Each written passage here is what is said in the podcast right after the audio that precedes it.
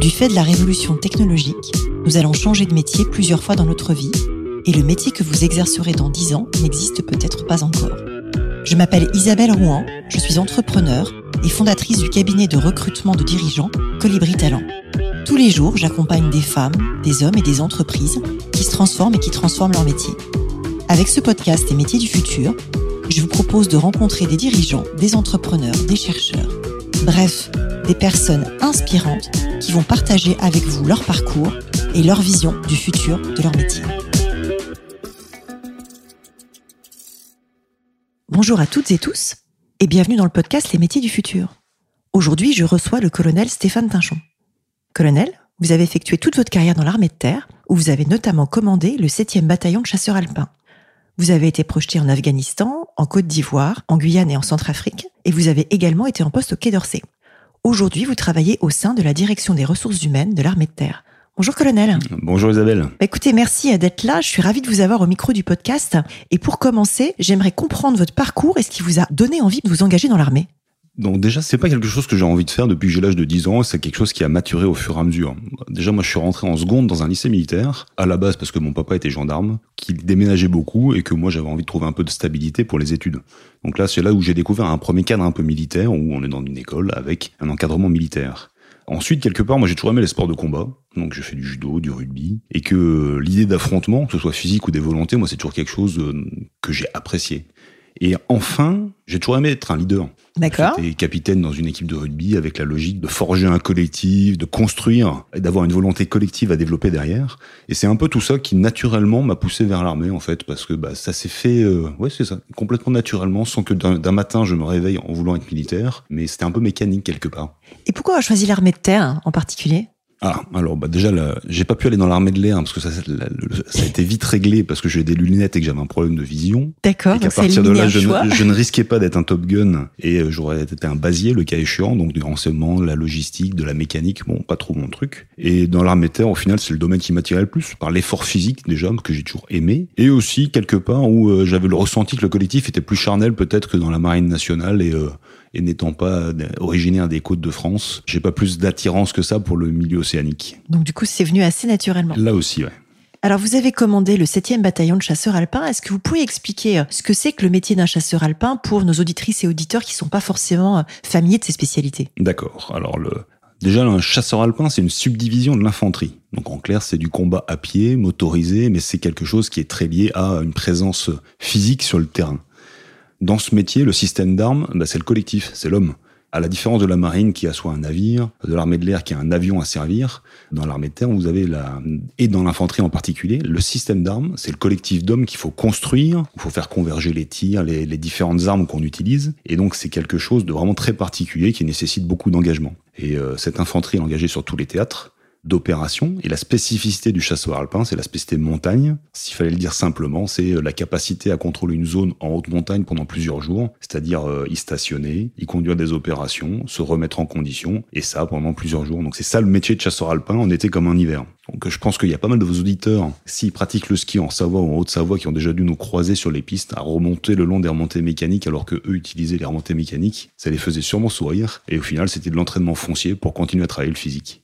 Très intéressant, sachant qu'après, de ce que je comprends, les chasseurs alpins, ils peuvent être projetés partout et pas que en montagne. Alors en Afghanistan, il y a des montagnes, mais vous êtes projetés dans le Sahel, vous êtes projetés aussi sur plein de. Vous m'arrêtez si je dis une grosse bêtise. Bien sûr, bien sûr. Mais c'est pour illustrer en fait. Mmh. Bah, le, oui, on peut être pas, on peut être projeté un peu partout parce que le l'intérêt au final aussi de la montagne, c'est que c'est une superbe école de formation, tant pour le soldat que pour le chef, parce que là aussi, euh, le chef ne peut pas commander de son bureau, il peut pas dire allez au col, je vous rejoins, et euh, c'est plutôt l'option euh, je vais au col et tout le monde derrière moi. Et ça, mine de rien, c'est une vraie exigence, et ça fait une arme d'élite, hein, on va le dire avec un peu de, de, fausse modestie, mais à mon sens, c'est très vrai. Vous en êtes très fier et c'est très bien comme ça. Alors, vous faites aujourd'hui partie intégrante de la direction des ressources humaines de l'armée de terre. Quels sont justement les enjeux humains les plus structurants dans cette armée? Bah, un premier enjeu, c'est de maintenir notre attractivité et le recrutement, parce que là aussi, on parle de l'homme qui est au cœur du système quelque part, en quantité, mais aussi en qualité. Et entendu par qualité, c'est pas que des champions du monde, mais c'est bien euh, qui est à la bonne place, qui sera à sa place et pourra s'épanouir dans l'armée. Donc ça va au-delà du mesure de la performance, mais il y a aussi euh, capacité de résilience, de résistance au choc, d'assumer le choc du combat, de s'intégrer dans un collectif. Moi là, au final là, c'est quand même assez subtil, et ça c'est tout le travail du recrutement et de la brigade de recrutement. Alors justement, parlons un peu de recrutement. Moi, j'ai en tête que c'est une armée qui a des volumétries de recrutement importantes avec 16 000 jeunes Mhm. recrutés chaque année, puisqu'en plus, il y a des, quand même des sujets de flux, puisqu'il y en a qui rentrent et mécaniquement, il y en a aussi qui sortent chaque année, puisque nos armées ont vocation à être jeunes. Comment est-ce que vous gérez justement euh, ce type de volume de candidatures? Sur quel métier vous recrutez en priorité? Est-ce qu'il y a des grandes tendances qu'on peut partager au micro du podcast? Puisque le but, c'est de donner envie du, du métier ou des métiers, puisqu'il y a tout un tas de métiers dans l'armée de terre. Oui, il y a tout un tas de métiers et aussi tout un tas de profils qui sont recrutés. Parce que sur ces 16 000 personnes à peu près, vous avez euh, 12 000 militaires du rang, donc en gros un profil d'exécutant, 3 000 sous-officiers, où on est plus dans l'encadrement, et ensuite 800 officiers. Et donc on regarde tout ça, euh, pour conduire ce recrutement, ben, c'est vraiment la brigade du recrutement qui est en première ligne, avec d'abord une action de marketing ciblée, et là aussi, en, en trouvant les bons vecteurs, en s'adressant à la bonne personne et en ciblant bien le message, et en insistant surtout sur les valeurs clés, parce que là aussi, on parle pas de rémunération dans les spots, on parle pas de toutes ces choses-là, mais de donner envie de faire ce métier, parce que c'est quand même ça le, le fondement de tout. Alors Et en- justement, est-ce que vous pouvez nous parler de ces valeurs? Parce qu'on parle de cohésion, de rigueur, de réactivité, de discipline. Est-ce que vous pouvez donner un peu de chair autour de tout ça? Oui, en, bon, déjà, faut revenir un petit peu à ce qui fait la, la différence entre un militaire et, par exemple, la- les forces de sécurité intérieure. Le militaire, lui, porte la violence légitime de l'État et il n'agit pas en légitime défense. C'est-à-dire que c'est, on lui donne l'ordre de tuer quelqu'un le cas échéant. Donc c'est ce qui est complètement différent du policier ou du gendarme qui lui agit le plus souvent en situation de légitime défense. Et donc à partir de là, bah, vous en tirez toutes les valeurs. Ça veut dire qu'il y a aussi des règles d'engagement. Donc le, pour prendre des exemples simples, en Afghanistan, vous voyez un taliban vous tire dessus, vous ne le voyez pas poser son arme, vous êtes sûr que c'est lui les 5 secondes plus tard, vous l'avez pas vu poser son arme, vous tirez pas. Parce que vous pouvez pas avoir la, vous n'êtes pas sûr de l'identification de la personne. Donc ça derrière, ça nécessite une vraie discipline, une capacité à obéir aux ordres et des choses qui sont un peu le fondement du métier militaire derrière. Et donc ça, on rajoute aussi dans le statut le fait d'être disponible en tout temps et en tout lieu. Donc forcément vous trouvez derrière réactivité, disponibilité euh, et tout ce qui va avec. Mobilité. Mobilité, bien sûr. Et pour revenir sur le sujet aussi, il faut forger le système d'armes, comme on disait tout à l'heure, et que euh, la cohésion et tout ce qui va autour, bah, ça se décrète pas, ça se construit, mais c'est un peu intrinsèque à ce métier en fait. Parce que tout seul, on n'est rien, et que chacun a sa place dans le collectif. Et ce qui fait la force du collectif, c'est l'estime réciproque de chacun. C'est-à-dire que je ne ferai pas défaut au collectif parce que les autres autour de moi comptent sur moi. Et ça, c'est quand même très très fort. Et ça, ça se construit dans le temps, ça se construit en s'entraînant. Comment cette confiance-là, elle naît? Bah déjà par le partage du quotidien, par la connaissance mutuelle, parce qu'après, être ensemble, ça veut pas dire que tout le monde s'apprécie. Mais en revanche, chacun se connaît les, qualités, les défauts. Ça se travaille dans la difficulté, bah en montagne justement, où on prend soin les uns des autres pour pas que l'autre gèle, on prend son sac parce que ce jour-là, euh, c'est lui le plus fort de la section d'habitude. Mais malheureusement, bah, il- comme on dit, il coule une bielle, donc euh, il faut s'en occuper, et etc., etc. Et c'est tous ces instants qui permettent de forger au final euh, cette connaissance commune et ce sentiment d'appartenance à une communauté forte. Alors, vous, vous êtes officier. Est-ce que vous pouvez nous décrire le parcours euh, type pour devenir officier dans l'armée ou peut-être votre parcours? On a déjà fait un épisode un peu là-dessus avec euh, l'ancien directeur de l'école de guerre, mais ça m'intéresse que vous racontiez comment vous en êtes arrivé là et comment on forme un officier parce que je sais que ça prend du temps et que c'est euh, particulier. Alors déjà, il n'y a pas de parcours type. Et c'est ça qui est bien. C'est quand même, il y a plein de recrutements différents. Et s'il fallait citer les trois écoles, donc vous avez l'école spéciale militaire pour le recrutement direct. Donc en gros, euh, concours après classe préparatoire, le plus souvent, pour le recrutement principal. L'école militaire interne, c'est un recrutement interne semi-direct. Niveau bac, bac plus 2 en interne, et avec un concours. Et vous avez aussi l'école militaire des aspirants de Couette-Quidan. D'accord. Donc ça, c'est des donc les deux premiers exemples, c'est des officiers de carrière, Mhm. et là, c'est des officiers sous contrat qui s'engagent pour euh, plusieurs années avec un niveau bac plus 5. Donc euh, là aussi, des expériences un peu différentes. Il s'engage pour quoi? 4 ans, 8 ans? C'est contrat de 4 ans, je Euh, crois. C'est un contrat de 5 ans, souvent renouvelé jusqu'à 10. C'est-à-dire qu'en fait, ça couvre la première partie de carrière. Parce que ce qui est commun à tous ces officiers, c'est cette première partie de carrière en régiment, où en fait, on construit sa légitimité opérationnelle. On commande des hommes, on part en opération, et c'est ça qui est un peu le fondement, euh, le socle initial. Et après, la deuxième partie de carrière, bah, c'est là où il y a les différences qui sont faites en fonction euh, du potentiel, des compétences techniques, scientifiques, des aspirations aussi. Donc, soit vous partez dans la filière euh, école de guerre ou la voie des diplômés, et après, derrière, encore une fois, vous avez un distinguo entre bah, ceux qui poursuivent dans la voie commandement, parce qu'ils en ont la volonté, ils en ont euh, les capacités et ils ont aussi le profil idoine pour entrer là-dedans. Et d'autres qui sont plus orientés sur des sujets plus techniques, parce qu'en fait, il y a plein d'armes techniques qui nécessitent aussi des spécialistes qui continuent à l'alterner avec le passage en corps de troupe pour pas devenir non plus des spécialistes et rester euh, accrochés à leur armée, en fait. Oui, c'est ça qui est intéressant en fait, c'est qu'il y a aussi ce passage récurrent entre euh, état-major ou spécialité et puis retourner dans les, dans les armes pour quand même avoir la réalité du terrain. Oui, c'est exactement ça. Parce que sinon, après, là, la, un projet qui se développe hors sol et qui arrivé dans un régiment euh, et tombe complètement à côté, c'est quand même ballot. Et surtout, au final, c'est impératif pour l'équilibre de nos officiers, de nos sous-officiers, cette mobilité. Et à chaque fois, au final, ce nouveau challenge, en arrivant dans un nouveau euh, bataillon, régiment, état-major, et avec l'impératif de s'imposer, de montrer de quoi on est capable. Et donc, cette relance un petit peu permanente qui, à mon sens, est très positive. Je pense que ça pourrait être utile aussi pour les dirigeants d'entreprise de temps en temps de retourner sur le terrain et de voir ce qui s'y passe. Là, je peux pas vous dire. Ça, ça n'engage que moi. C'est ça. En 2020, la ministre des Armées Florence Parly s'est exprimée début décembre lors du Digital Forum Innovation Défense sur les enjeux d'éthique liés à la question du soldat augmenté en ces termes. Alors je lis du coup. Mhm. Nous recherchons toujours des alternatives aux transformations invasives, c'est-à-dire des augmentations qui ne franchissent pas la barrière corporelle, a expliqué Florence Parly.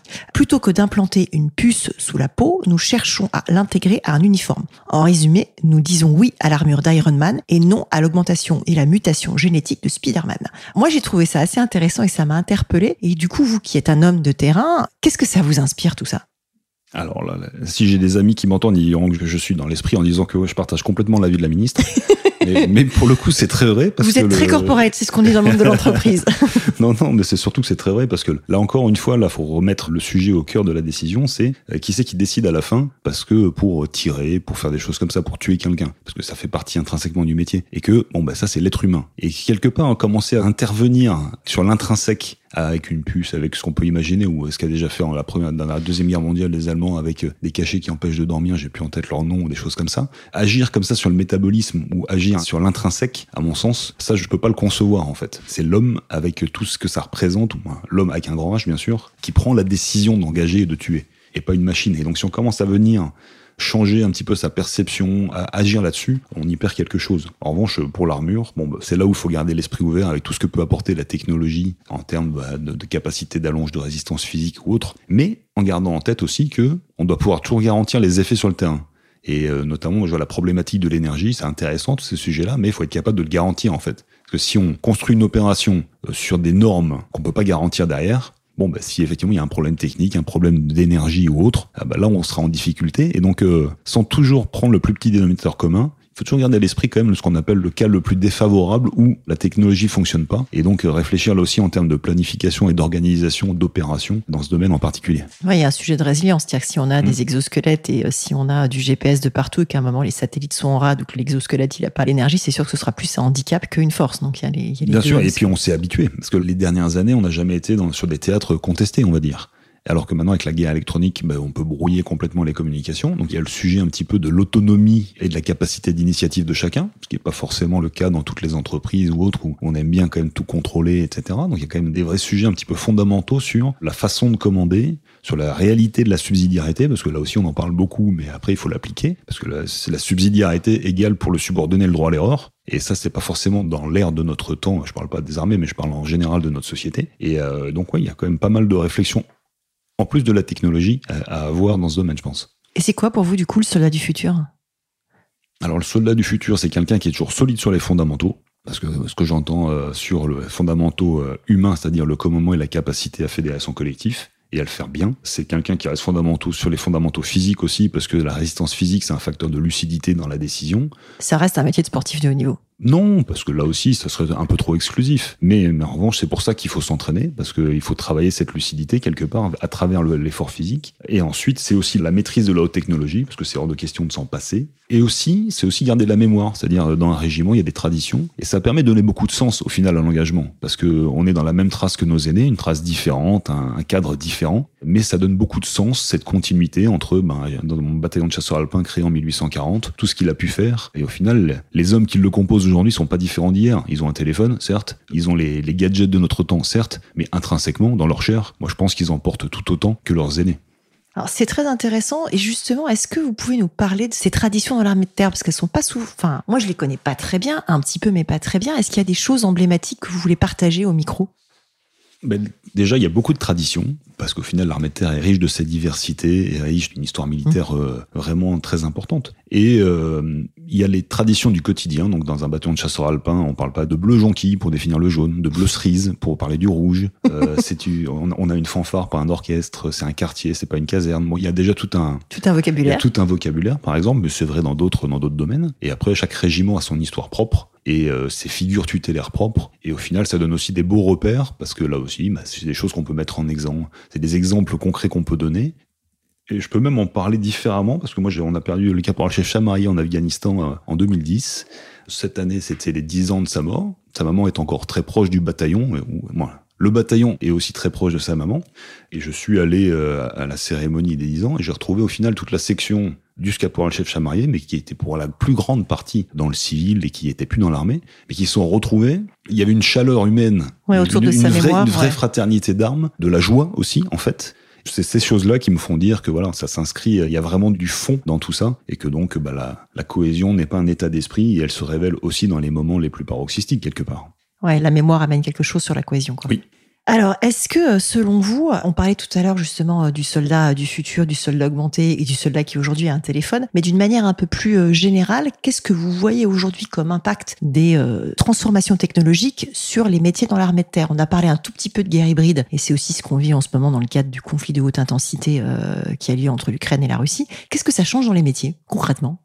Disons qu'il y a le premier sujet qui est l'apport technologique et donc quelque part toute la partie euh, logistique maintenance doit se mettre au diapason, donc augmenter son niveau technique d'intervention, la complexité du système ou des systèmes un petit peu de qui sont liés au projet Scorpion, donc dans la partie communication. Et Alors Scorpion, c'est le système de combat du futur dans l'armée de terre, c'est le tank du futur? Oh bah, pas le tank du futur parce que c'est déjà en cours en fait. Mais Scorpion, c'est d'abord bah, des nouveaux vecteurs, des nouveaux vecteurs, c'est-à-dire ce qui remplace les véhicules avec des véhicules euh, bah, neufs en termes de conception et qui s'inscrivent dans le présent. Mais c'est aussi tout un sujet de combat collaboratif, c'est-à-dire un système de communication autour de transmission de données qui fait que même sans se voir, un véhicule qui détecte un ennemi peut transmettre en boucle courte à l'ensemble des éléments l'information avec des ralliements un peu mécaniques. C'est-à-dire il y a vraiment un appui technologique au combat. Et ça, c'est une vraie révolution derrière qui est vraiment portée par ce programme Scorpion, donc qui est bien lancé et qui se poursuivra en gros jusqu'en 2030 euh, pour tout ce qui est équipement et révolution dans la révolution dans, la, dans le combat que ça amène, dans le combat Scorpion. Parce que derrière, c'est pas les mêmes compétences, on combat plus de la même façon. Enfin, en tout cas, on n'échange plus les infos de la même façon. C'est ça que ça C'est ça. Il y a quand même une accélération de l'échange d'informations euh, bon, bah, je ne vais pas vous faire la, démonstration, mais là. C'est pas du tout radiophonique, je vous confirme. ça, va être compliqué de faire, la, de faire la démonstration, mais ce qui est certain, c'est que quelqu'un aura dans son terrain une, a une vision très étriquée et que ça, ce système a pour objectif bah, de lui ouvrir quelque part euh, son champ de vision au-delà de bah, la ligne de crête, le cas échéant, s'il est chasseur alpin. D'accord. Quel conseil vous donneriez aujourd'hui à un jeune ou à une jeune pour préparer son arrivée sur le marché du travail? Alors je lui donnerai euh, un conseil, c'est euh, aller ressentir sur le terrain ce que sera son premier métier. Vie ma vie. C'est vraiment ça, c'est vraiment ça, parce que le et éviter de s'exposer au désenchantement au final du premier métier, parce que forcément on l'idéalise un petit peu. Et si ce désenchantement, on va dire si le gap est assez faible, bon ben ça passe, c'est-à-dire on, s'y intègre et c'est parti. Et si au final on l'a trop idéalisé, bon ben là ça peut être dur derrière de rebondir parce que bah, la déception est, plus forte au final que le reste. Donc il y a ce sujet de, en allant là-dedans, ben voilà, de lutter contre ce désenchantement et s'assurer que ce premier métier c'est bien celui qu'on veut faire en maîtrisant bien les contraintes qu'on n'a pas voulu voir quelque part et s'assurer que c'est bien ça qu'on veut faire. Est-ce que c'est fait dans les armées?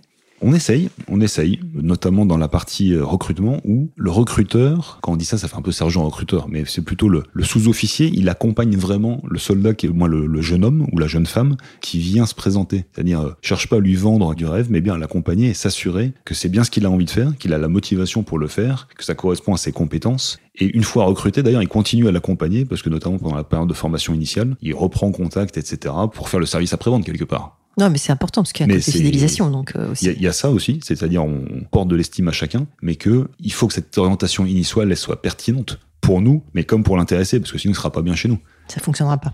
Quel conseil vous donneriez à une personne qui envisage de se reconvertir? Parce qu'on a parlé tout à l'heure justement de personnel de l'armée qui passait dans qui passait dans le civil et inversement, je sais pas si vous recrutez du, je crois que si, un peu de personnel civil en cours de carrière aussi sur des métiers très spécialisés, mais vous avez peut-être envie d'en parler. Quel conseil vous donneriez à quelqu'un qui a envie de se reconvertir? Ah, là, vous me, là, pour le coup, j'ai un peu de mal. Parce que, parce que je, moi, je suis pas du tout là-dedans. Donc, euh, bon, là aussi, bah, c'est d'une part euh, terminer son dernier métier là où il est, parce que là, en, partant, euh, non pas la tête haute, mais avec le sentiment du travail bien fait, parce que c'est ça reste toujours important, et surtout de bien préparer la suite, parce que là aussi, euh, souvent, c'est une vraie remise en question, qu'une remise en question, c'est forcément un instant de déséquilibre, et que ça, il faut bien le préparer, et puis euh, une fois que c'est décidé, s'y engager à fond, parce que c'est, il y a que en faisant le max qu'après on est capable sereinement d'absorber le présent. C'est un joli conseil et ça va bien dans le thème justement du podcast où il y a aussi pas mal de personnes en reconversion qui l'écoutent. Cette question d'ailleurs, qui est une question récurrente, m'a été suggérée par une auditrice. Ah d'accord. Alors moi j'aime bien terminer par des questions un peu plus personnelles et la première que j'ai envie de vous poser, c'est comment est-ce que vous conciliez votre vie pro et votre vie perso?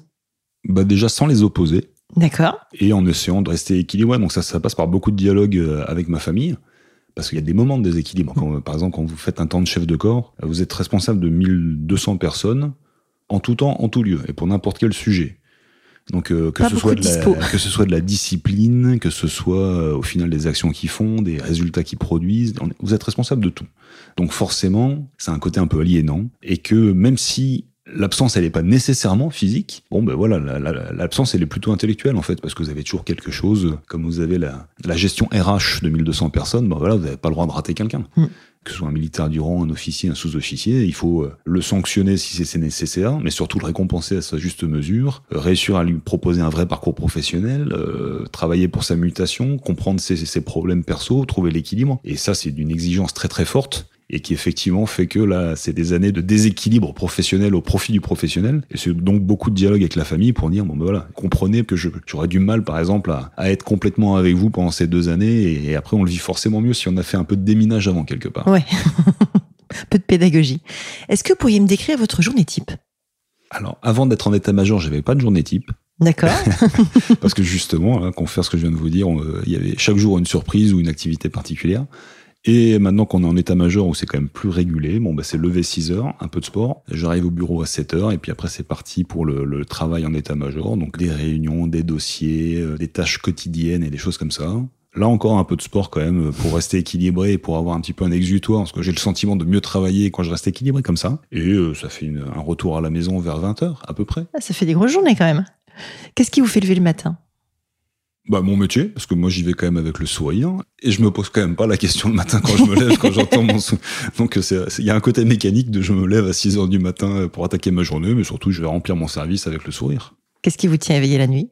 Ah, moi j'ai la chance d'être très efficace et que en fait je, je me réveille pas la nuit et que même si je même si je suis préoccupé, je suis capable d'éteindre mon cerveau et de le rallumer à 6 heures. Vous avez beaucoup de chance. je crois qu'effectivement on a déjà dit ça. De quel projet êtes-vous le plus fier? Enfin de quel succès êtes-vous le plus fier? Il n'y a pas de moment en particulier. Moi, je dirais, c'est les moments où j'ai senti que euh, les gens que je commandais étaient derrière moi à l'unisson et d'un bloc. Moi, ça m'est arrivé euh, en opération quand j'étais capitaine, donc c'est 120 personnes, ou avec mon régiment, les 1200. C'est des petits moments où on sent que, bon, ben voilà, si on donne un ordre, ben, la machine se met en route et ça va être d'une efficacité redoutable. C'est ces moments-là, on se dit, bah là, on a une, certaine fierté euh, et aussi un peu d'orgueil pour le coup. mais, mais ça dure pas longtemps parce qu'après, il y a, y a d'autres choses qui tombent. C'est quoi votre prochain projet? Projet perso, c'est une, semaine à Stockholm chez des amis là-bas. C'est cool. Euh, donc ça, c'est pas mal. Est-ce que vous avez un livre, un podcast, un média que vous conseilleriez aux auditrices et auditeurs du podcast qui s'intéressent à tout ce qui est futur du travail? Ah là, là, non, je n'ai pas de conseils à vous donner parce que moi je suis surtout sur les polars, la BD, c'est-à-dire de des lectures divertissantes euh, quand j'ai fini mon, travail et j'ai pas de. Ah, est-ce qu'il y a un polar en particulier que vous conseillez? Bon, j'ai commencé hier soir, comment ça s'appelle Ah. Vous avez un trou. j'ai un trou là. Et eh ben du coup, je vais vous piquer la question. Et c'est moi qui vais conseiller quelque chose. Euh, il y a un livre qui est sorti euh, aux éditions des Équateurs récemment sur euh, les conflits 2030-2060, publié par la Red Team, qui est un groupe de scénaristes et d'auteurs de science-fiction qui ont été réunis par les armées pour imaginer les conflits du futur. Il y a quatre scénarios de conflits du futur qui ont été déclassifiés, qui viennent d'être publiés. C'est le livre que je lis en ce moment. Et du coup, je vais vous chipper la question. C'est moi qui vais, c'est moi qui vais conseiller quelque chose. Donc c'est pas lié au futur des métiers ou du travail, mais c'est lié au futur des conflits. Et je trouve que que c'est euh, très intéressant justement sur euh, tout ce qui est euh, montée de la piraterie, montée de, enfin, impact des métavers dans la guerre du futur, qui peut avoir des répercussions intéressantes. Si nos auditeurs veulent vous contacter, est-ce que c'est possible? Est-ce qu'il y a un canal particulier?